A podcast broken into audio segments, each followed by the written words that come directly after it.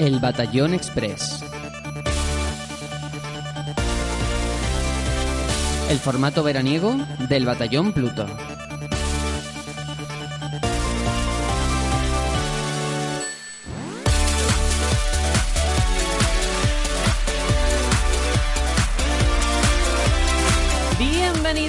Queridos amigos, queridas amigas, a un nuevo programa del Batallón Express, el formato veraniego del Batallón Pluto que no se pierde ningún moguri. Aquí seguimos en pleno verano asistiendo a esta ausencia de noticias o novedades en el mundo de los videojuegos, a la que siempre toca acostumbrarse cuando llegan estas fechas, pero sí que ha habido un anuncio que no debería pasar desapercibido.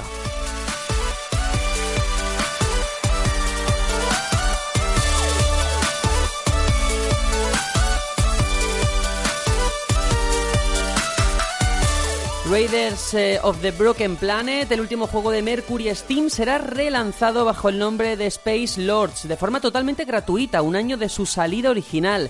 Es la vía de escape que han encontrado para buscar la sostenibilidad de un proyecto que no ha funcionado en ventas como esperaban y del que esperan, ahora sí, sacarle mayor partido con su salto al modelo free to play.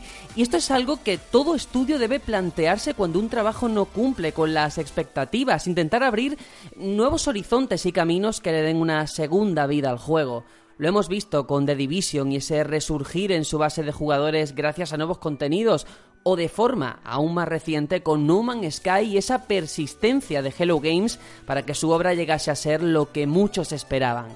Al final, cuando te caes, eh, solo hay dos opciones: o pasar página y evitar cualquier mención a lo que a todas luces ha sido un fracaso, como ha hecho BioWare con Mass Effect Andrómeda, o la opción de los valientes, insistir a base de esfuerzo para no defraudar a quienes han apostado por ti.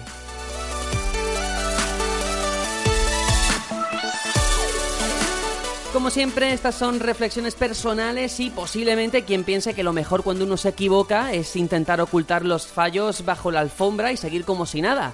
Pero son esos tropiezos los que te hacen mejorar y sobre todo suponen una cura de humildad que nunca hay que perder. Y los que desde luego estamos curados de espanto somos nosotros. Por mi parte le doy la bienvenida por supuesto a Hitor. Hola, hola. Hola, hola, ¿qué tal estáis? Pues esto que comentas, eh, Sergio, de, de Raiders, me recuerda o tiene muchísima similitud con el caso de Evolve. No sé si os acordáis. Sí. Aquel juego que al final se relanzó como Evolve eh, Fase 2, también en Free to Play, No en todos los tan- formatos, ¿eh? y que no acabó muy bien. Esperemos que a Raiders le vaya mejor que a Evolve. Es que tú fíjate lo- cómo lo has presentado. Eh, Evolve, ¿os acordáis de Evolve? O sea, ya, ya de entrada es, a lo mejor ni os acordáis, ¿no? Pues sí, eh, yo espero, hombre, siempre que, que sale un estudio, siempre que sale una desarrolladora y se arriesga y pone su dinero e invierte en un proyecto, pues ojalá le vaya bien, eso por supuesto. Y espero que esto sea una señal de que el juego vaya para arriba. Eso es. Y antes de nada, eh, quería abrir un melón y era preguntaros qué os ha parecido el Prime Day, si habéis pillado algo y, y qué os ha parecido a nivel general. Qué decepción, ¿eh? Qué decepción, al menos por la parte de videojuegos. Parece ser que en cuanto a maquinillas de afeitar y todas esas cosas, todo muy bien.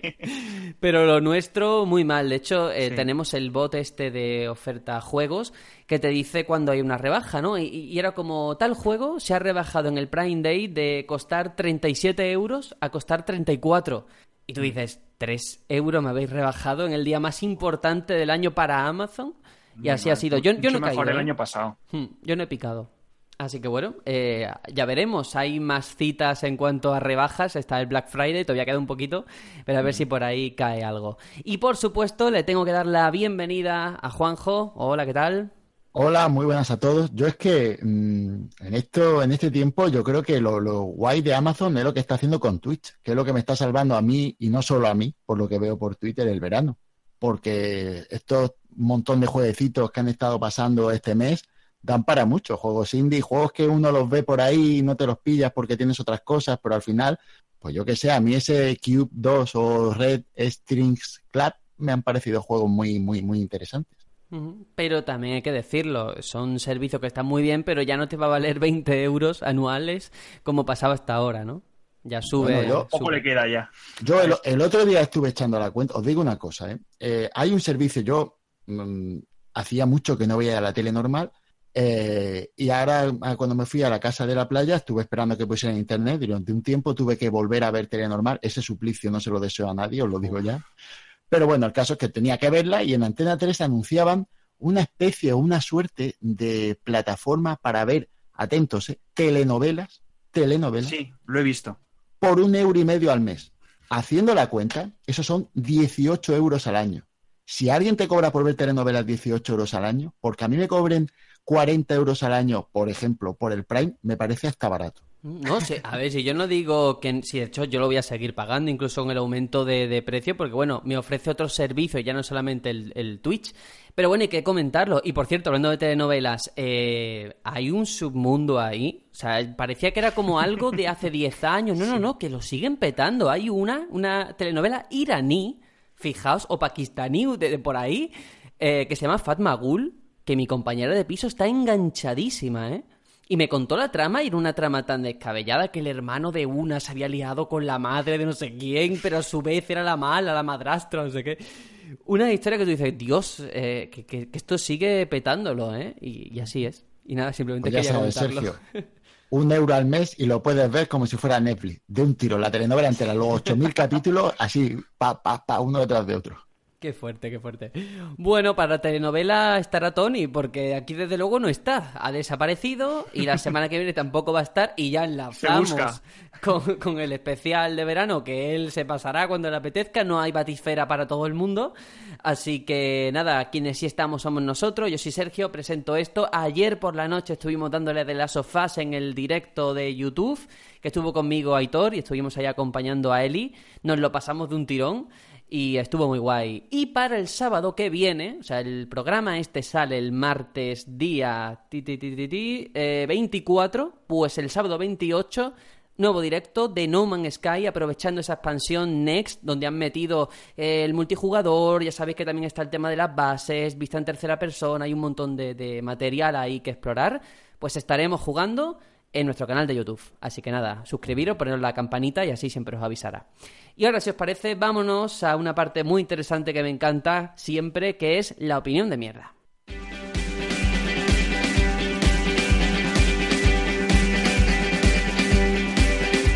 Que no pase un día sin que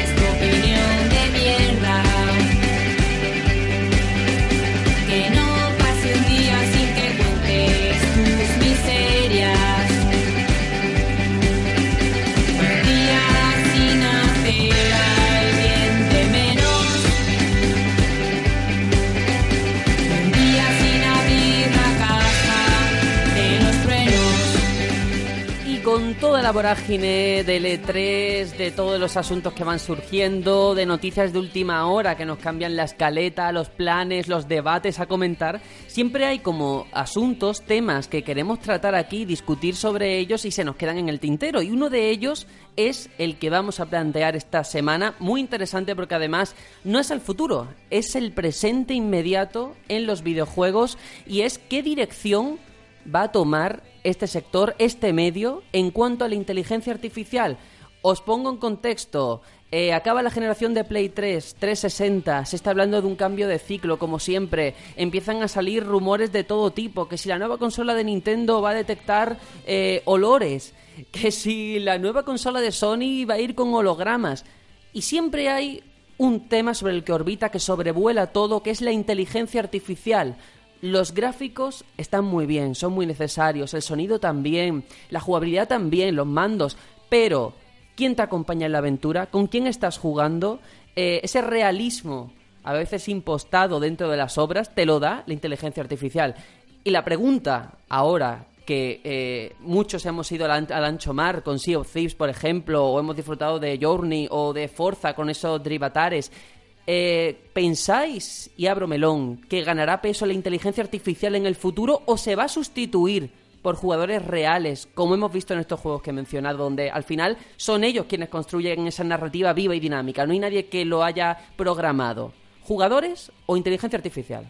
Uf, Bueno, decías que la jugabilidad está muy bien. Yo creo que la inteligencia artificial forma parte, una gran parte de esa jugabilidad, ¿no? Al final eh, tiene un gran peso que haya una inteligencia artificial eh, bien diseñada. Y si no es así, te puedes romper esquemas completamente. Eh, yo que sé, en juegos de sigilo, eh, si, si tú programas que la inteligencia artificial que te acompaña, que va contigo, pueda ser detectada y por lo que sea la has programado mal y, se te adelanta y siempre la pillan, pues eso es un quebradero de cabeza para ti y puedes plantearte hasta dejar el juego. Entonces depende mucho de, lo bien currada que está la, inte- la inteligencia artificial. Eh, se presupone ¿no? que a, cada generación la tecnología va avanzando, es mejor y se pueden construir inteligencias artificiales mucho más eh, pues en, su punto, ¿no? Eh, refinadas. Aún así, yo creo que depende mucho del tipo de juego que, quieras construir, ¿no? Yo creo que al final, eh, si tú vas a jugar a un MMO, eh, te vas a encontrar gente real sí o sí. Mm, sería un poco feo, ¿no? Los casos en los que, por ejemplo, eh, conozco juegos, por ejemplo, Titanfall, que te rellenan eh, la sala de jugadores cuando no hay, te la rellenan con IA. Y Pero eso es notas- un poco como notas la desvirtuar el diferencia. juego, ¿no? Claro, se desvirtúa porque realmente ves que el- un jugador y una inteligencia artificial sigue habiendo un abismo insalvable entre Sí. uno y otro, ¿no? Efectivamente. Entonces, yo creo que la inteligencia artificial cada vez va mejorando más, pero ni por asomo llega a mm, las manos de una persona. Claro, claro, es que eso, eso de momento estamos a años luz. Quiero decir, en, en la tecnología ahora mismo hay dos, y esto no es broma, hay dos grandes campos de batalla. Uno de ellos son las baterías.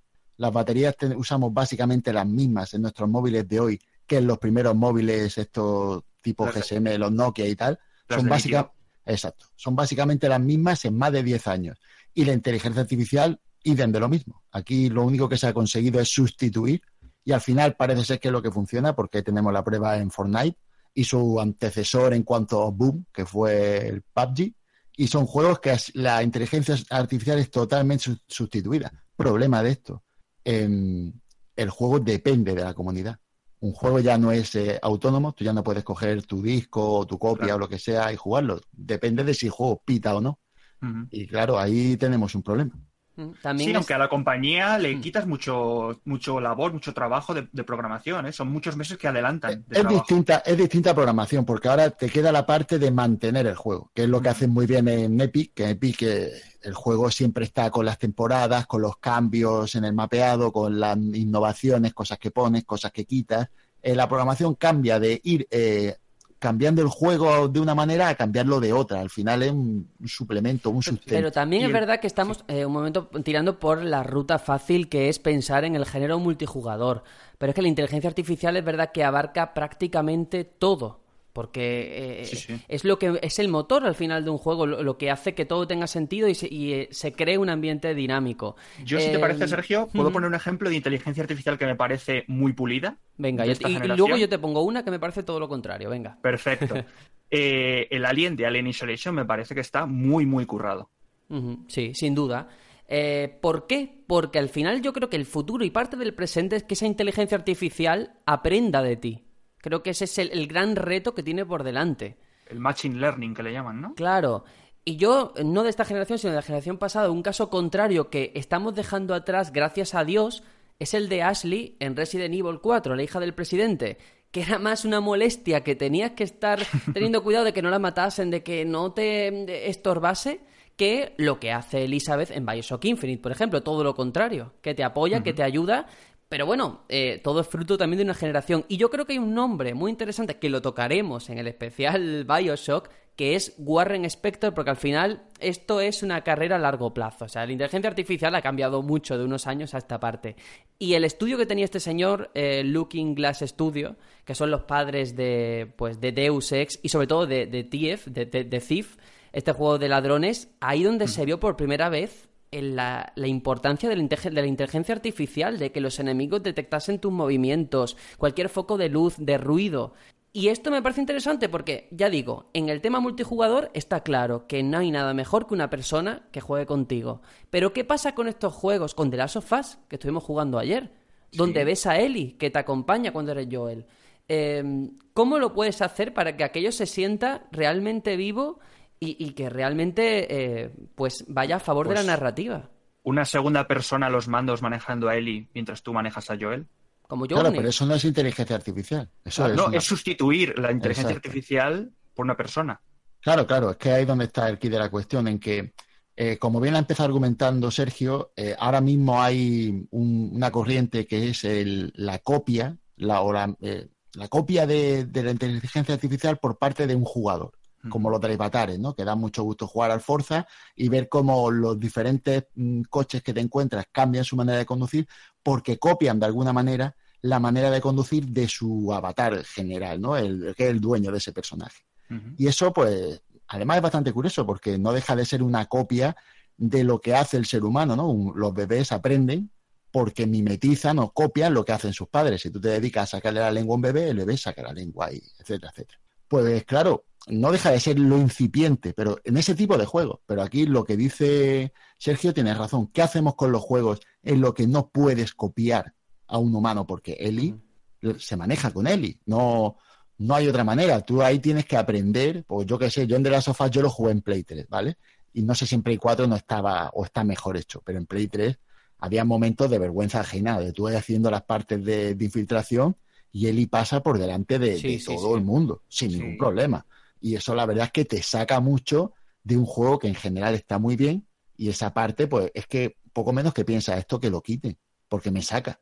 Mm, Por eso Sí, parece que al final, cuando se habla de meter a jugadores en este tipo de juegos que sustituyan el papel o el rol de, de la inteligencia artificial, es más como un parche, porque la tecnología a día de hoy no permite lo, lo que buscaríamos, que es que Eli fuese realmente un código de programación y funcionase bien, ¿no? Entonces a día de hoy muchos juegos prefieren apostar por una persona real con sus virtudes y sus defectos, porque si la caga, si algo lo hace mal, es, es una persona. Se lo justificamos, se lo pasamos por alto.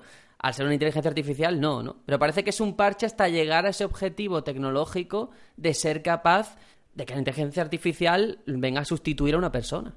Por supuesto. Y también parece que siempre vamos en la dirección de asociar inteligencia artificial a, a- a algo di- dif- dificultoso, ¿no? A algo eh, que la máquina sea muy buena, te detecte a lo mejor a la primera. Y a lo mejor no es tanto así, ¿no? Porque al final yo creo que lo que hay que hacer es intentar parecerse a un, a un humano, ¿no? Y un humano también la puede, la puede pichar, la puede, la puede fastidiar, ¿no?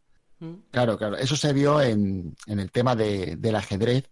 Yo, eh, yo voy sacando cosas que, que he ido viendo por ahí, ¿no? En el ajedrez hay, hay máquinas que cogen a una persona y la destrozan, ¿de acuerdo? Eh, ganan, ganan al ajedrez a quien sea. Esa no es la, la idea, porque claro, nosotros sabemos que en cálculos matemáticos, en la vida, en la vida podremos a- ni asemejarnos a una máquina. Claro. Otra cosa es en actuar como un humano. Entonces, la buena inteligencia artificial eh, para el ajedrez es la que simula la actitud de un humano.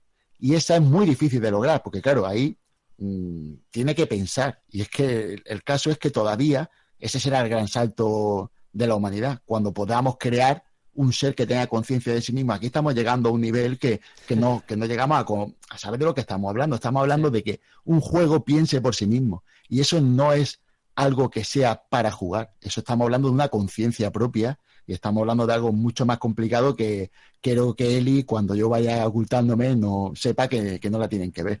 Sí, pero eh, aún así, aunque parezca que estamos hablando de- del futuro, sí te digo una cosa. Eh, está la ley de Moore. O sea, la ley de Moore, cada dos años se duplica el número de procesadores. Eso es un hecho.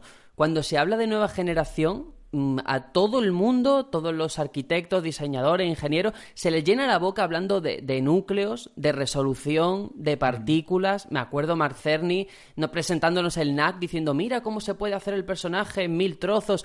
¿Por qué nadie se detiene en esto? Que a mí me parece más interesante invertir en, en- en inteligencia artificial que en modelados. Porque es verdad que hemos llegado a un punto, siempre se puede mejorar, ¿no? Pero tú ves Uncharted, por ejemplo, por poner un juego de, de tope gráfico, y, y es que está bien. O sea, preferiría que a día de hoy Poco más se- le puedes exigir. Claro, se, se volcasen en otras cosas que parece que no interesan ni desde el punto de vista publicitario. No veo a nadie en el E3 decir, oye, la inteligencia artificial de mi juego es más realista, más orgánica, porque aprende de ti o porque hace esto. Nadie apuesta por eso. Bueno, miento, sí que hay alguien que lo ha hecho. Y, y- y voy a meterlo aquí porque me parece interesante. Eh, nuestro amigo de Hello Games con No Man's Sky, todo este rollo procedural no deja de ser una cosa innovadora que luego era una patata caliente que no le ha salido bien. Pero sí que Bueno, por lo menos. que, eso lleva innovar. existiendo, el procedural o el tema de, de este tipo de juegos lleva existiendo. Pero no a esa, no a esa 2. escala, ¿eh? No a esa escala. Ya, ya, pero que mm, no sé si habéis jugado los antiguos roguelikes que se jugaba con comandos ASCII. No sé si sabéis de lo Sí, que estoy hablando. sí. Pues esto era Es procedural. Claro, claro, y no deja de ser una mejora gráfica de lo que ya existía de una manera súper básica. Estoy hablando de caracteres básicos para generar mazmorra a, a, a cascoporro. Eh, quiero decir que esto ya existía, el tema procedural. eh, no es inteligencia, es simplemente eh, azar, puro y duro. A mí sí que se me ocurre un ejemplo, eh, eh, Sombras de Mordor, Sombras de Guerra, con ese sistema Nemesis, sí que intentaron como mm, hacer que el enemigo, que el rival aprendiese de ti a medida que tú ibas matando orcos o cuando te mataban aprendían eh, pues cómo era tu, tu- tu combate, si esquivabas mucho, si esquivabas poco. Ahí se dieron los primeros pasos, yo creo, para, para hacer un, enemigo con inteligencia artificial robusto. Sí, sí, pero eh, yo toma- retomando eh, lo que ha comentado antes Sergio, que me, me vuelve a parecer muy interesante el tema de la ley de Moore. Ujú. Eh, es, es verdad, ¿no? La- las cosas crecen de una manera exponencial, pero siempre, o, o por lo menos en el tema de la comunicación, en, en muchos aspectos, hay un salto, un salto grande que hace que la cosa crezca más de lo, de lo típicamente, como bien has dicho, de lo exponencial. Por ejemplo, en la comunicación fue la, la- la creación de la imprenta, un, un salto, y entre muchos otros, seguro que habrán habido, pero se me ocurre Internet, ¿vale? Y estos saltos no son con el mismo nivel exponencial. Había como un estancamiento y de pronto surge algo que vuelve a dinamizar el asunto. Pues yo creo que con la inteligencia artificial pasa algo similar.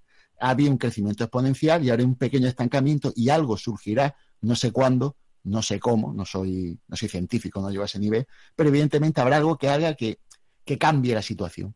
Y espero que llegue y yo lo vea.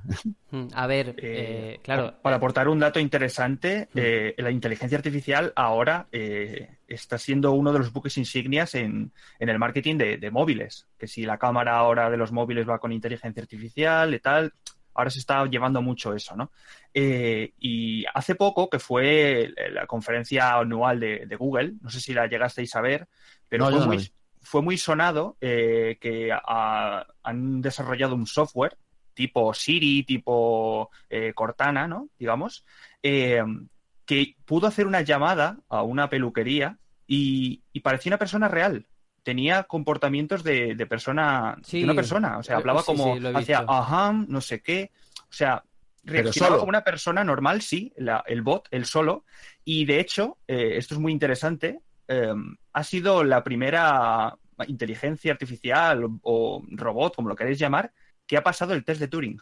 Madre mía, madre mía. Claro, a ver, eh, es que al final inteligencia artificial es un término que engloba muchas cosas, pero lo más fundamental es algo que sea capaz de actuar con independencia y con autonomía propia, ¿no? Eh, y de verdad no me gustaría en el campo de los videojuegos que se le quitase valor o se infravalorase el término. Vuelvo a lo mismo porque creo que es el futuro y que ya está aquí lo procedural, porque estamos hablando que con algoritmos, que un pequeño equipo de diseñadores pueda crear un mundo de unas dimensiones inimaginablemente vastas, lleno de criaturas reales, que todo eso aparezca dentro del juego, eso no lo ha creado una persona, eso lo ha creado una tecnología. Entonces, yo creo realmente que si hablamos de lo que nos espera, a lo mejor podría ir en esa dirección. Sí, sí, sí, pues sí. Está claro que ahora mismo los pasos se están dando, porque, bueno, supongo que lo sabréis, lo del algoritmo de YouTube a la hora de dar preferencia a vídeos y tal, Es una que locura, ¿eh? es que creo que Google, mm, tengo entendido que no, ya no es capaz de controlarlo al 100%. El algoritmo ha llegado a un nivel en el que hace ciertas cosas que Google no puede predecir, no, no puede anticipar, ya, ya piensa, comillas, por sí mismo, actúa de una manera que no es controlable, a no ser que lo quites, que lo apagues, que lo mates, entre comillas. Y esto lo estamos viendo mm, en un montón de géneros, ya no solamente a nivel creativo, pues eso, el Minecraft o tal, sino también juegos de terror. Ya hemos hablado de Alien, pero bueno, hay muchísimos otros juegos donde precisamente ese, ese factor impredecible de no saber cómo se comporta el enemigo es lo que hace que te dé más miedo todavía, ¿no? Que una partida Claro, y la siguiente no sea igual. Cuanto más se parezca al humano, mejor, ¿no? En cuanto a que no sabes por dónde salir. Yo siempre escoro hacia el mismo sitio, escoro hacia Dark Souls, y, da mucho gusto jugar al juego. Esa dualidad, para el que no lo haya probado nunca, de, de poder jugar en lo, eh, a normal y de pronto tengas una invasión y aparezca un humano a jugar, tanto a ayudarte como a, a invadirte, como a acabar contigo. Y hace que el juego cambie diametralmente. El juego en PvE respecto a PvP, inmerso, porque lo bueno es que está inmerso, está implícito, hace que tú estés luchando contra enemigos PvE y a la vez tenga un PvP y, y sean dos cosas mmm, muy bonitas de ver en conjunto porque ves la diferencia y ves cómo un, le dan mucho más importancia al humano, evidentemente, que a, que a la máquina. Pues ahí puede ir, creo yo que puede ir la cosa, por el tema de ir mmm, entrelazando una cosa y otra. Yo creo que eso puede ser de momento la solución hasta que lleguemos a otro, a otro paso superior. Porque claro, eh, claro, la, la, diferencia, como tú dices, entre jugar con un humano o los propios enemigos del juego es brutal porque al final eh, chocan diametralmente. Dark Souls claro. es aprenderte patrones. Y el, el, enemigo siempre va a hacer los mismos patrones. Tú sabes que después de la mega patada va a rodar hacia la derecha, porque siempre lo hace. Y al final mueren muchas veces hasta que lo memorizas. Si hablamos del futuro o presente de la inteligencia artificial, estos juegos también se verían perjudicados, al menos la mecánica de este tipo, ¿no? No, cambiaría a ser pues un PvP constante, ¿de acuerdo? Sería como jugar uh -huh. siempre contra personas, mucho más difícil, teóricamente hablando. Uh -huh. eh, no sé hasta qué punto seríamos capaces de soportar jugar un juego de 40 horas con una dificultad constante en la que tu aprendizaje no valga de nada, sino es siempre, siempre y siempre eh, habilidad pura y dura. Es que eso claro. cansa, eso sí. cansa mucho. Eso es muy cierto. Aún así, yo creo que aunque se, impus se, impusiera una inteligencia artificial de la mega leche, yo creo que todavía habría un segmento de juegos que, que tiraría por una inteligencia artificial no tan pulida, ¿no? Quizás con algo más, algo más tradicional, ¿no? Es que más... depende del género. Vamos a ver, si tú quieres jugar un plataforma, tú no necesitas una inteligencia artificial pulida. Tú lo que necesitas es unos desafíos de, en cuanto a habilidades personales que te lleven a localizar sitios escondidos, saltos difíciles. Me pongo en ese tipo de ejemplo. Mm. Ahí la inteligencia artificial tiene que ser la justa para brindarte un pequeño reto en cuanto a lo que es de lo que estoy hablando. Ya la inteligencia artificial en otro tipo de géneros, como hemos estado comentando, pues sí es más importante, pero no tiene que ser para todo, porque yo digo una cosa, a mí incluso me daría miedo. Tú planteatelo, jugar contra... Miedo me refiero a, a, a lo que implica, ¿no? Matar a un enemigo que piensa por sí mismo no deja de ser matar una conciencia. Es que parece una tontería, pero si te lo planteas seriamente, eh, sí. lo es. De eso irá luego mía que estamos jugando, claro. va muy al hilo, todo, todo, hoy todo va a ser muy ciencia ficción y no tan ciencia ficción, porque son cosas que ya estamos viendo día a día con Siri y con demás servicios de este tipo. Y luego, pues eso, también depende, como habéis comentado, al final eh, hay casos y casos. Yo valoro mucho que en juegos como A Way Out tengas a alguien al lado a una persona con la que ir hablando o cuando juegas al Payday se nota muchísimo cuando juegas con un bot y cuando juegas con una persona que conoces. Y al final son experiencias diferentes y que, bueno, pues eh, también es decisión del diseñador cuál te conviene más usar. Sí, a mí se me ocurren ejemplos de, por ejemplo, eh, juegos de, de sigilo que, que la inteligencia artificial parece muy tonta, parece que te tiene delante y no te ve que también eso también influye un poco en el nivel de dificultad que tú pongas el juego, ¿no? Pero claro, porque habrá gente que a lo mejor no quiera que sea tan, tan obvio, ¿no? El, el hecho de que te, te cacen y habrá gente que lo quiera jugar muy realista. Claro, pero es porque nosotros muchas veces no tenemos claro el concepto de inteligencia artificial aplicado a qué o cómo, ¿no? Porque como tú dices, eso eh, o puedes hacerlo de, de, la manera de que haya una mente que controle todo el juego por detrás, uh -huh. como si dijéramos un, claro. un maestro que mueve los hilos, o puede ser que cada uno de los personajes tenga su porción o tenga su manera de pensar individual para que actúe de una manera propia. Que eso es lo que, lo que sería lo perfecto, ¿no? Claro, a mí lo que me revienta, y seguro que os ha pasado muchas veces, el, el típico eh, caso que matas a alguien, ¿no? Y viene alguien, ve el cadáver, se, se asombra o se alerta, pasan 50 segundos y, y se está acabó. tan normal. Pues a mí eso es algo que es muy pulible todavía, mucho más pulible. Pero es que, vuelvo a decir, la implicación eh, filosófica de lo que está hablando Hitor va mucho más allá de jugar. Porque tú tienes que hacer que algo se lo crea.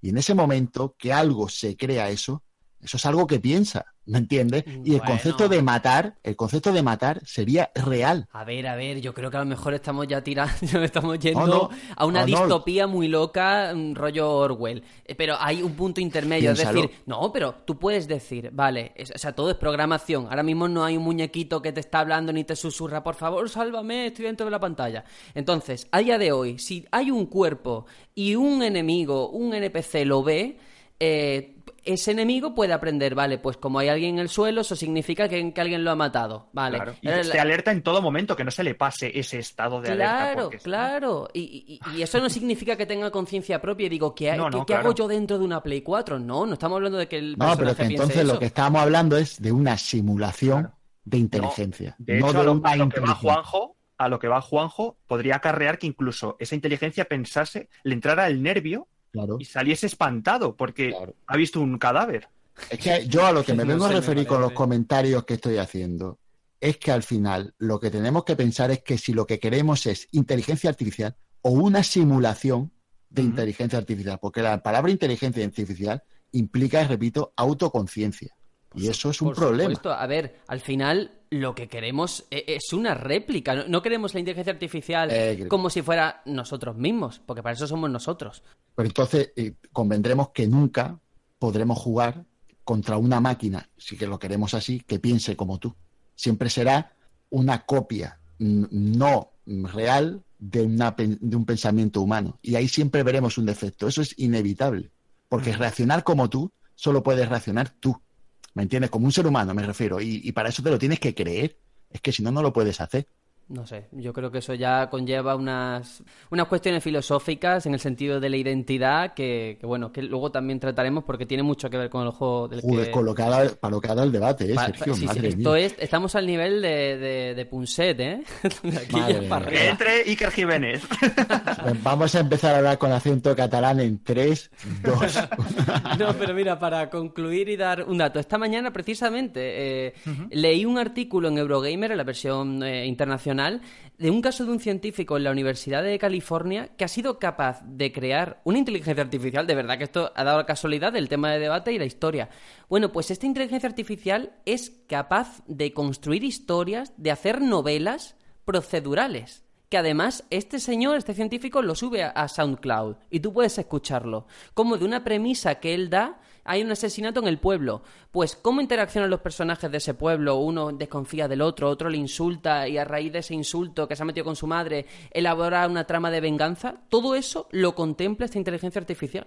Madre mía. O sea, me parece Pero, increíble. pero con, con lógica, acaba siempre bien hilado todo. Sí, sí, sí. Vamos, está ahí para eso escucharse. es, eso es sistema de entretenimiento perfecto. Es, es Sí, y, la muerte de, y la muerte de los escritores. También. Bueno, claro, claro. Porque imagínate un mundo en que mm, la inteligencia artificial cree juegos ella sola. Se acaba la industria como la conocemos. O sea, Pero esto es como todo, ¿no? Siempre al final se, se crearán nuevos puestos de trabajo. Unos desaparecen y otros entran. y otros se crean, sí. Empezarán lo- los controladores o policías de historias artificiales, ¿no? Ay, que se dedicarán a decir que esto no está bien, esto sí está bien, por aquí, por ahí, por aquí no. Es que eso tiene también mucha amiga lo que acabas de decir, ¿eh, Sergio. ¿Hasta dónde puede llegar esa, ese, ese invento procedural? Hmm. Cuidado. Pero yo lo veo tan, todavía tan, tan lejano, que es, es verdad que son implicaciones que hay que tener en cuenta y hay un sentido ahí de la ética y de la moral, pero estamos hablando todavía de que los juegos no van a 1080p y 60 fps, que me resulta muy raro hablar de estas cosas ah, con tantos años vista, ¿no? Pero es verdad. Bueno, vamos a dejarlo aquí, si os parece, vamos a escuchar las vías de contacto en un momentito y volvemos para seguir hablando de robots, de conciencias artificiales y de muchas más cositas.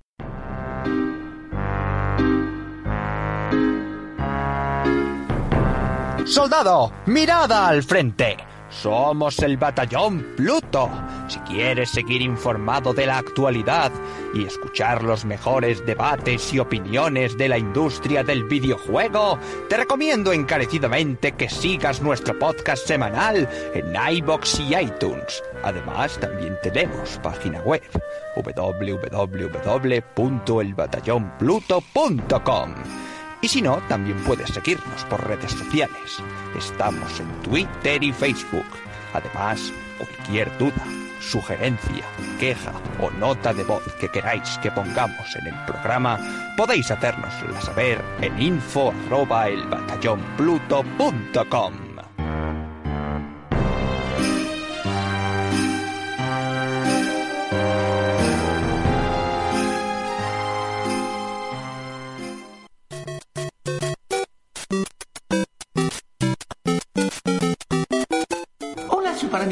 amigos, a Batallón Pluto, soy yo, Mario.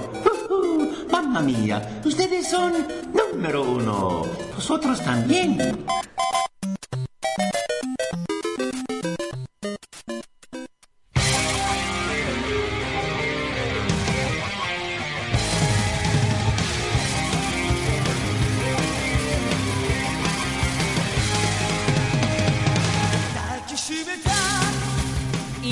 De vuelta, como digo, para seguir hablando de distopías, de futuros donde las máquinas realmente no van a tener mucha diferencia con los humanos, donde la inteligencia artificial de verdad va a ser protagonista. Porque yo voy a hablar en esta que estamos jugando, ya sabéis, esta sección donde hablamos de juegos a los que hemos estado dándole de forma totalmente subjetiva es The Detroit Become Human, título que me pillé de salida, pero bueno, ya entramos en la parte del E3, bo- un montón de programas especiales de 500.000 horas y al final lo fui dejando y no, y no lo he podido traer hasta ahora. Pero quería hacerlo porque realmente es un juego que desde los trailers, desde esa demo que pudimos probar todos, que está disponible para quien la quiera jugar, ya vimos un salto, un salto cualitativo y cuantitativo a nivel de decisiones, de peso que tienen en la trama y a nivel jugable sí que aporta alguna que otra cosilla respecto a lo que habían sido los trabajos anteriores del estudio. ¿Qué tenemos en Detroit Become Human? Bueno, año 2038, estamos en Detroit, los humanos utilizan a los androides para absolutamente todo, para su día a día de forma cotidiana, y algunos empiezan a fallar cuando se detecta lo que se conoce en este juego como divergencia. Un estado en el que los robots empiezan a desarrollar su propia conciencia y experimentan sensaciones para las que no habían sido programados. Un poco lo que nos ha contado Juanjo, que de repente los robots dicen, bueno, eh, eh, yo soy realmente un robot, eh, ¿qué me diferencia de la otra persona? Si también pienso, si también tengo capacidad de raciocinio. En este caso, controlamos a tres personajes, eh, a Cara, a Marcus y Connor, y esto es muy interesante porque hay una cosa que yo no sé si recordáis de Beyond, de Heavy Rain, pero bueno, sobre todo Beyond, y es la forma de contarte la historia a través de un montón de elipsis, de cortes, de la cronología, cómo se iba cambiando, ahora el futuro, ahora el pasado cuando era pequeña la protagonista. A mí me parece una forma muy torpe de guionista mediocre, y en este caso es cierto que se han corregido muchos de esos fallos, pero hay otros que siguen. Y me vengo a referir. Tenemos tres historias, tres personajes. A la hora de diversificar esa trama, al final el peso de la narrativa eh, se diluye. O sea, hay historias que te interesan más y otras que al final caen en lugares comunes en la historia de la ciencia ficción y, y distopías de este tipo. Por ejemplo, la de Cara empieza siendo un androide que trabaja para una familia, para cuidar de la niña, y tú dices, bueno, eh, pues la verdad no me interesa mucho. Luego le empiezan a pasar cosas, vale. Marcus, con todo el tema de la revolución, que quiere que todos los robots se rebelen y reivindiquen sus derechos, que parece aquello una manifestación de Podemos. Pues muy de ese rollo. Son historias muy diferentes entre sí y al final siempre va a haber una que conecte contigo, que a mí, y yo diría que al 80-90% de personas que han jugado este juego les ha gustado, es con Connor. O sea, el personaje con el que más empatizas, también por la trama que subyace y por la relación que tiene con eh, su compañero de trabajo, es la historia de Connor. Connor es un detective que precisamente tiene que investigar qué está pasando con esos robots que, como él, en este sentido, están experimentando errores. Es decir, él está yendo contra gente que es como él. ¿Qué ocurre con David Cage? Y esto tengo que decirlo, y es que este hombre no tiene sentido de la escala. No sé a vosotros, a mí siempre me ha pasado que las aventuras de este estudio me funcionan mejor en las distancias cortas, en esas situaciones que se centra la elección en lo cotidiano y huye de esa épica que a veces a David Cage se le va la pinza, que a mí personalmente como jugador me separa emocionalmente de lo que pasa en la pantalla y donde siento que estoy viendo como una especie de telefilm de fin de semana en Antena 3 o Telecinco. El momento en el que se quiere hacer el héroe o ponerte situaciones mm, de super mega producción de blockbuster que no funciona, no funciona cuando juegas. Entonces, es que el problema es, hmm. que solo quería comentar, que a mí lo que me pasa es que cuando se pone demasiado el juego, demasiado épico, en vez de meterme en el juego, Desconectas. me saca. Hmm. Me saca, porque lo que me gustaría es verlo, no jugarlo. Claro. No sé si me, me entiende. Claro, en este sentido, aquí sí que pasa que, que, que cuando alza el vuelo el juego es cuando pone el ojo precisamente en el polo opuesto, en la- los diálogos y esas acciones menores que bueno, tú a lo mejor te están preguntando, eh, ¿quieres que a quien lleva cara, la niña, se bañe en la ducha o no? Pues eso puede parecer trivial, pero eso al final marca la diferencia cuando al acabar el capítulo tú ves la tabla de flujo y ves cómo han desencadenado diferentes respuestas, una cosa aparentemente sin importancia. Y eso para mí es donde eh, tiene valor este juego, más que las decisiones de peso, porque al final, eh, seamos honestos, eh, las decisiones en los juegos de Quantic Dream podrán presumir de lo que quieran, pero en Heavy Rain y especialmente en Beyond Dos Almas no servían para casi nada. O sea, tú podías caer en contradicciones argumentales que al final eso no impedía eh, la historia que te quería contar David Cage. Ibas a llegar a ese punto sí o sí. Y aquí sí que veo una intención de darte una libertad que va muy a juego precisamente con la historia de estos personajes, que son robots que lo que buscan es su propia libertad. Entonces me parece muy llamativo porque continuamente te están poniendo en una tesitura en la que te preguntas qué es más humano, si un androide que se comporta como humano o aquellos que pese a estar vivos solo lo hacen en apariencia. Un poco al hilo de lo que veníamos comentando en el debate, ¿no? Y eso es muy interesante porque yo creo que al final es una obra que toca muchos temas y al final con alguno seguro que empatizas, alguno te hace pensar, porque hablamos del racismo, de la, de la maleabilidad de la opinión pública, de cómo se puede controlar, del utilitarismo, de cómo utilizan a todos estos robots como si fueran, yo qué sé, eh, carne, esclavos.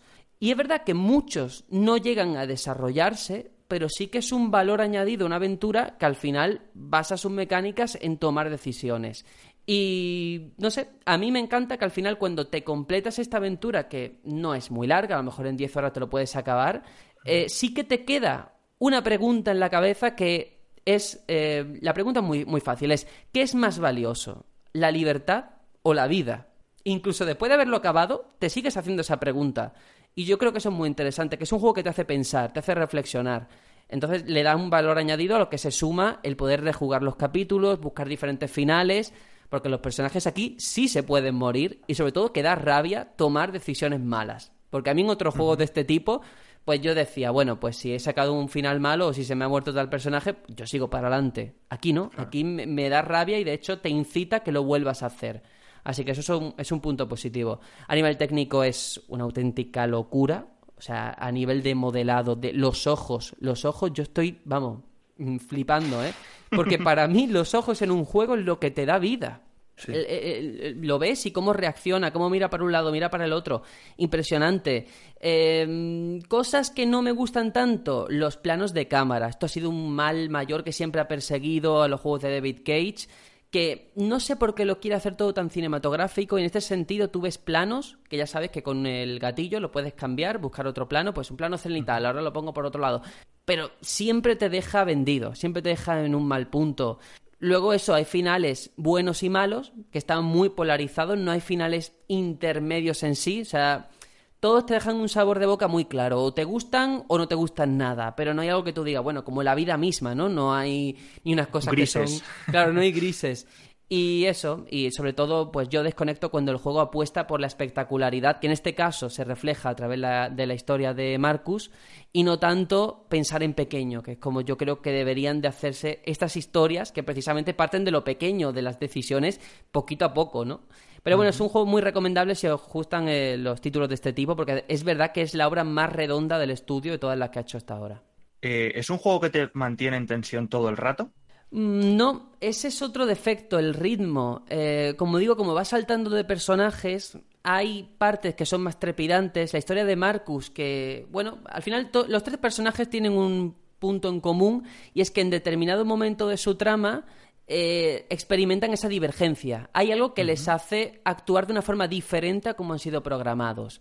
Entonces, en el caso de Marcus, digamos que todo se le viene encima, no es que él haya tomado la decisión, sino que no, no le queda otra, e inicia una cruzada con todos los robots de invadir las calles, de hacer pintadas, de hacer manifestaciones, de salir por televisión eh, para intentar ganarse a la prensa y al público. Y en esa parte sí que es muy trepidante, muy de película, que a mí me gusta menos personalmente. Y luego tienes otra más sosegada, más calmada, como puede ser la de Connor, de ir a lugares de, de donde están los crímenes para buscar pistas. Que claro, mm, me dices, eh, si estoy jugando con Connor, no me saltes a Marcus. Voy a seguir con Connor hasta el final, por favor. No me hagas esta elipsis. Y sin embargo te la Claro. hace. El- lo de los porcentajes que se vio en la demo eh, con, con Connor, eh, ¿es con todos los personajes o es solamente en la, in- la investigación? Eh, ¿A qué te refieres? Ah, de, de porcentaje de éxito de la misión. De ¿no? éxito, eso es. Ujú, Eso solamente pasa con Connor.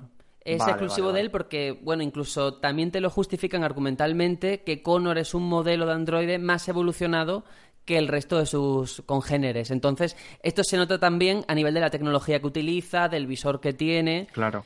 Y eso es, es muy interesante. Pero me, gusta cuando el juego se vuelca en esa relación de Connor y Hank, que es el compañero policía, porque ahí ves todo lo que diferencia a una máquina de un humano y a todo lo que les une. Porque ves que el compañero humano eh, también tiene sus dramas. O sea, el otro tiene una crisis de identidad, es verdad, el robot. Pero el otro es, lo, vemos al principio, es, es alguien alcohólico que ha perdido la hija, que ha estado a punto de perder el trabajo.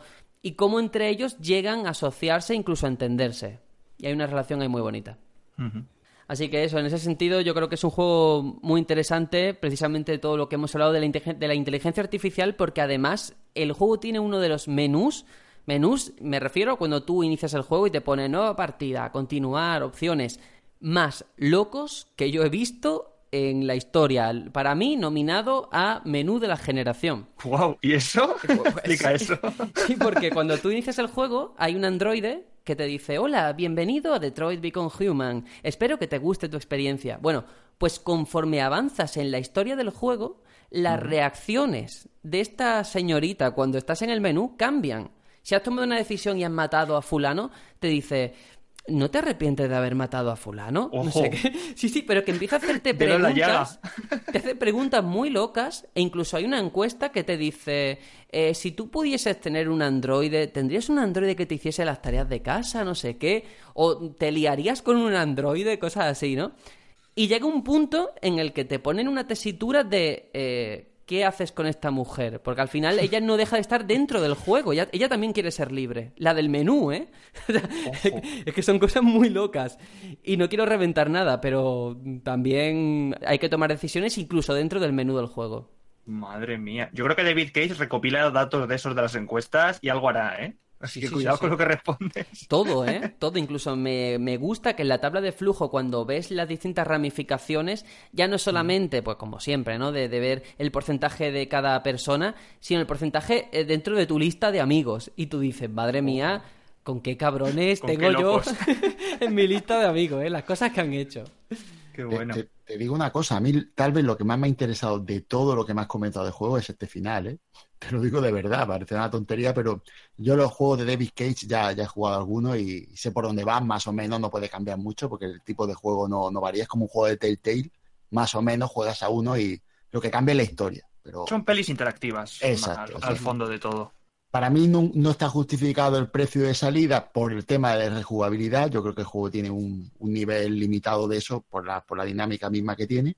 Pero esto último que me has comentado me ha gustado. Y quería decir, para, en general para la gente, que, que esto no estaba mm, premeditado. Quiero decir, el tema de debate salió por un lado y el que estamos jugando de Sergio por otro. Que esto no se ha hecho Sí, al sí, sí. hilo, pero que parece increíble lo bien que ha hilado una cosa con la otra. Totalmente. Y por eso precisamente creo que es un juego que a ti te gustaría mucho porque eh, el bloque central, al final del juego va sobre el sentido de la identidad y la conciencia.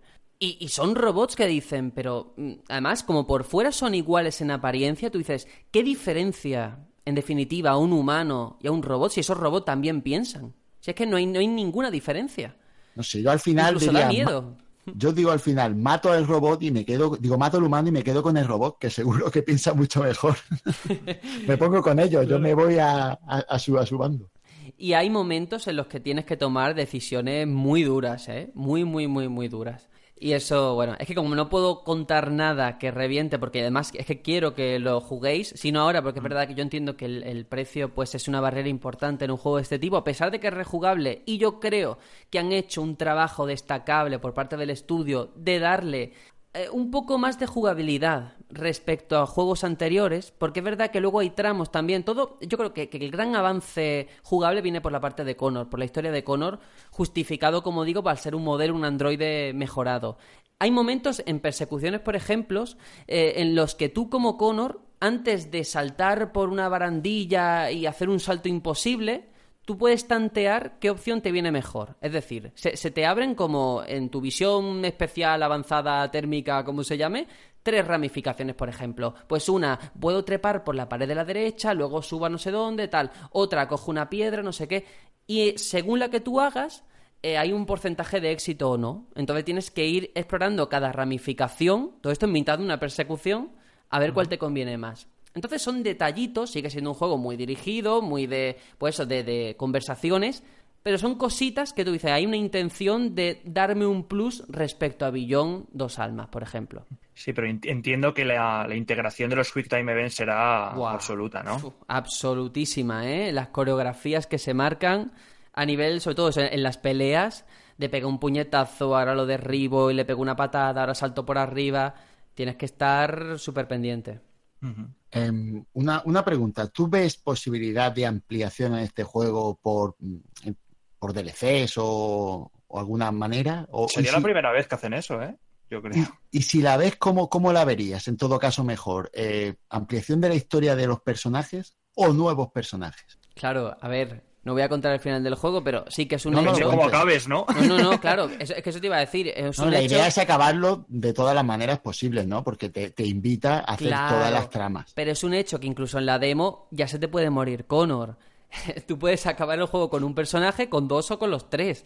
Entonces, ¿cómo continúas eso con los mismos personajes? Además, yo creo que es una historia que está más o menos cerrada. El universo ese Detroit de, de 2038 te da mucho más juego. Sí. Pero el destino de esos robots, el destino de esos humanos, creo que ya está definido. Yo no, no creo que haya posibilidad de un DLC en este sentido. ¿eh? ¿Y incluso alguna precuela?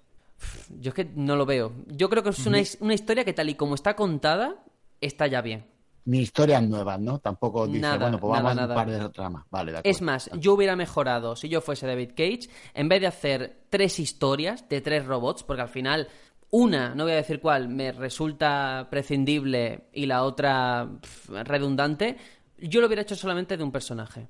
Así vale. lo digo. Hubiese ganado la de Connor más. y ya está. Y ya sí, está. está claro. Todo está el juego claro. como Connor hubiese ganado muchísimo. Pero bueno, en mi opinión. Eh, bueno, vamos a dejarlo aquí. Eh, vamos muy. Iba a decir mal de tiempo, pero bueno, nos lo podemos permitir en, en, este momento ya de nuestra historia. Así que, Aitor, ¿de qué juego vas a hablar? Pues yo voy a hablar de un juego que traigo aquí gracias a, a Tony, que nos habló muy bien de él. Se trata de Cube 2, Cube. Yo también lo estoy probando, solo por, por decirlo. Uh -huh. Y es que, claro, los que pagamos religiosamente nuestro, nuestro Amazon Prime, con este Twitch Prime, este mes de, de, julio, que ha sido el Amazon Prime Day, pues han estado el regalando... Mes, el mes del ensueño, Editor, dilo claro. Sí, sí. Han estado regalando como un juego al día o, o por ahí, creo. 20 juegos o algo así, creo sí, yo sí. que han sido. Del 1 al 20, pues un juego cada día, 20 juegos. Y uno de ellos ha sido este Cube, que está a la venta por 25 euros y lo han dado así por la cara. Me sorprende el poderío que tiene esta gente. Y claro, es un tipo de juego que si te gusta, creo, la saga Portal, mmm, dale un tiento porque te, yo creo que te va a gustar. Eh, como digo, es un juego de puzzles. Eh, tenemos que ir superando salas eh, valiéndonos de una mecánica con, con, los cubos, de ahí el nombre de, del juego. Y claro, a medida que vamos adquiriendo nuevos colores para el traje de nuestra protagonista, pues podemos ir eh, adquiriendo nuevas mecánicas, ¿no? Tenemos, eh, por ejemplo, un cubo que es el azul, que es el que nos impulsa. Tenemos como unos, unas zonas preparadas para, para activar eh, los cubos. Y pueden ser azules que te, te impulsan cuando saltas a, a, esas zonas, pueden ser rojos que eh, te crean como un como la pieza esta del Tetris enorme de, de sí, cuatro la alargada. La alargada exacto. Y luego tenemos otro que es el verde eh, que crea cubos eh, una unidad de cubos solamente. Eh, y entonces claro tenemos que ir jugando con, con esas mecánicas y combinándolas y está la verdad que muy interesante. La, la curva de dificultad me parece eh, muy buena. Eh, empiezas aprendiendo la mecánica básica y, luego vas perfeccionándola, vas combinándolo con todo lo que has ido aprendiendo y lo, todo lo que has los, otro, otro, los otros tipos de cubos que has ido adquiriendo y empiezas con algo muy basiquillo y acabas haciendo puzzles muy muy elaborados y muy satisfactorios cuando los cuando los acabas, ¿no? Eh, visualmente está a un gran nivel, eh, los reflejos, la iluminación está muy, muy currada. A nivel banda sonora no destaca mucho, la verdad. Eh, pero bueno, es un juego muy. Yo lo recomiendo desde luego muchísimo. No es muy largo, yo diría que es algo más largo que Portal, pero no tanto como el 2, pero muy disfrutable. Te da, no sé, unas 6, 7 horas de juego. es un juego que está en inglés, subtitulado al español, con una una historia que está bien, no, no, diría que es, vamos, un guion de la leche, pero tiene una historia muy guay. Y, y, no hace falta, o yo por mi parte no he necesitado jugar al 1 para, para entenderla, yo creo que se entiende por, por ella misma. Pues eso es importante. Además, un juego que, como dices, está lo han dado en, en Twitch. Seguro que mucha gente lo tiene en la biblioteca uh -huh. y ni lo ha mirado, porque a mí me pasa, tengo un montón. Y parece que es un juego que sí que vale, vale el contenido en sí, ¿no? Efectivamente. Así que si lo tenéis por ahí, darle un tiento entre toda la marabunta de juegos que han ido regalando, apuntaos este como destacado porque creo que si, si os gusta eh, el estilo Portal, no, no es igual, no, efectivamente no, no atraviesas portales y tal, pero, pero te puede gustar, ¿eh? Buah, pero la referencia es muy buena, ¿eh? Portal, sí. palabras mayores. Uh -huh. Así que ahí está, muy buena recomendación. Pues nada, vamos a los últimos compases de este programita de verano.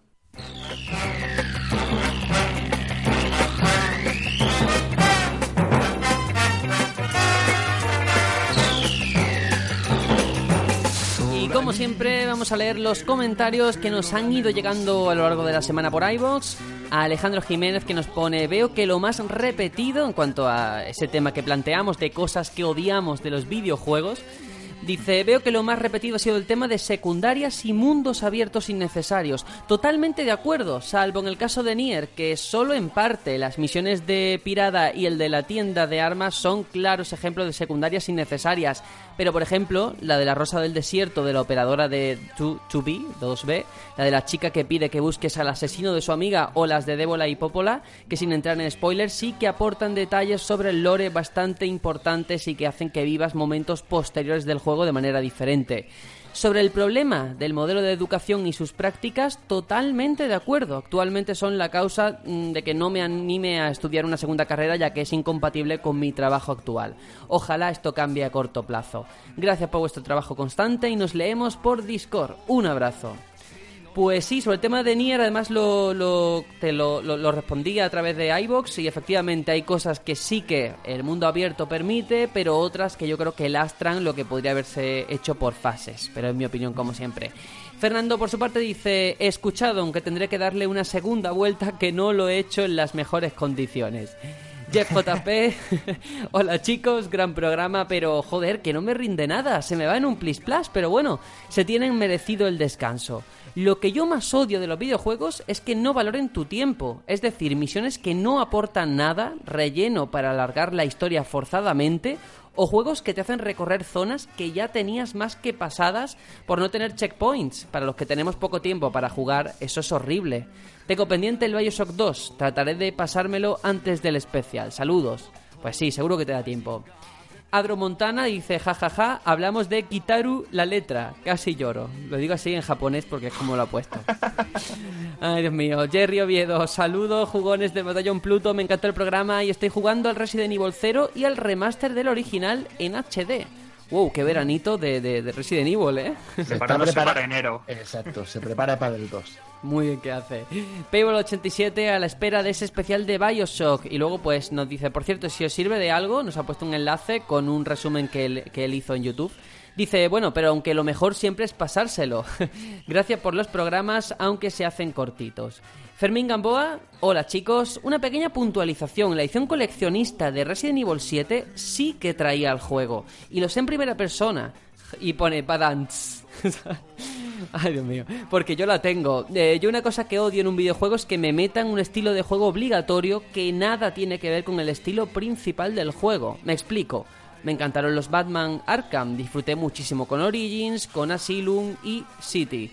Pero con Night me cabreó muchísimo las fases obligatorias con el Batmóvil. No me gustan ni se me dan bien los juegos de conducción. ¿Por qué me metéis fases de conducción obligadas en un juego de acción y aventura que nunca las ha tenido? Si me las metes como desplazamiento rápido me vale, pero combates con el Batmóvil, persecuciones y carreras en circuitos imposibles de Riddler, si al menos el Batmóvil se manejara bien, ay, qué desesperación. Un abrazo. Eh, sí, a ver, le entiendo. En, cierta medida le entiendo, eh, porque claro, estás acostumbrado a algo y cuando te cambian completamente de registro es como, ¿a qué estoy jugando? Te- y hasta te preguntas qué, qué juego has comprado, ¿no? Pero también es verdad que muchas veces las compañías tienen que arriesgar para no ofrecer siempre lo mismo y que te acabe cansando. eh, y a veces sí, la pueden, la pueden pifiar. Yo creo que aquí el asunto está en saber hacerlo bien. Como dice Fermín, eh, lo que no puedes hacer es cambiar a un nivel que sea, que sea, que vaya en contra de lo que es el, el espíritu del juego. Pero si, por ejemplo, haces como se hizo con Nier Automata, de una manera súper sutil e inteligente, utilizando la cámara y poquitas cosas, cambian los géneros de una manera brutal, brutal, da gusto jugar un juego así porque está muy bien hecho. Es que es la manera lo que lo cambia. Y yo creo que se hizo mal con el bando. Yo Sí, yo creo que es cuando... Sí. Como, no únicamente como apunte, decir que, es que eh, ese fue el reclamo de Arkham Knight, el Batmóvil, ¿eh? Mm. Decirlo que nada más que se alardeaba de que esta tecnología era imposible en la generación anterior y por eso lo habían metido ahora. Sí, a mí es que me recuerda mucho al caso de Assassin's Creed cuando metieron los barcos. En el 3 y sobre todo en el 4 obligatorio, una mecánica que a mí no me llamó nada la atención. Si es tu némesis, ¿eh? Nada más- solo te digo hablar mal. Te, te gustan todos los Assassin's Creed menos los barcos, tío. Pero el, el 4 no. Bueno, venga, vamos a continuar. Rey Trecemón nos dice, Tony quiere un DLC de cosas que odiamos en los videojuegos. Agradecer el que sigáis al pie de los cañones de Alexandria, incluso en vacaciones. Postdata, cada vez que escucho el ending del programa, me dan ganas de rejugar a una de las mejores historias jamás contadas en una consola. ¡Ole! Ahí estamos, sí señor. Pues ya sabes, eh, hazlo. Cada vez que lo escuches, apúntate, enciéndete la Play o donde lo quieras jugar y, y fuera. Bueno, procedo a leer los me gusta que hemos recibido en el último programa. Muchas gracias a Gorusan, a Vicen, a Peter Griffin, Jesús Velasco, Alejandro Jiménez, Salore, Tyler, de Pi51, Buis, Sergi Caballero, Blue Daxe, Vice88, Fernando, Niteros, Freddy Matrix, Daviduco, Jokude, Ikari, Jeff JP, Iván 4277, Castec, Daniel Rednes, Booker de Wit, que Booker de Ahora con el especial de Bioshock, Hombre. espero que te guste especialmente. Te va a salir. va a salir, va a salir. Bruno Dog, además hay infinitos Booker de Wit, a lo mejor es uno del juego. Zafirus, Oceman, Miguel Ángel Medina, Juan Diego González del Río, Fermín Gamboa, Juan Antonio Góngora, Fedeorz, RSC, Leo Perea 10, Ada IPG, Jalimán, Isgonfer, Mario Alberto Mariño, Adán Hernández, Superpan García, Jerry Oviedo, César Cortés, Rey Trecemón, Miguelón, Alice Ingel, Payball 87, Victorius, Javier Guijos, Puntman, Kiko, Rubén Molina, Nemesis, Jorge Yes, Joan, Umbers, Juanjo Perni, Antonio Resina, Steve Morera y Javi Martín. Muchas gracias a todos y ahora sí que sí, vamos con la despedida del programa de hoy.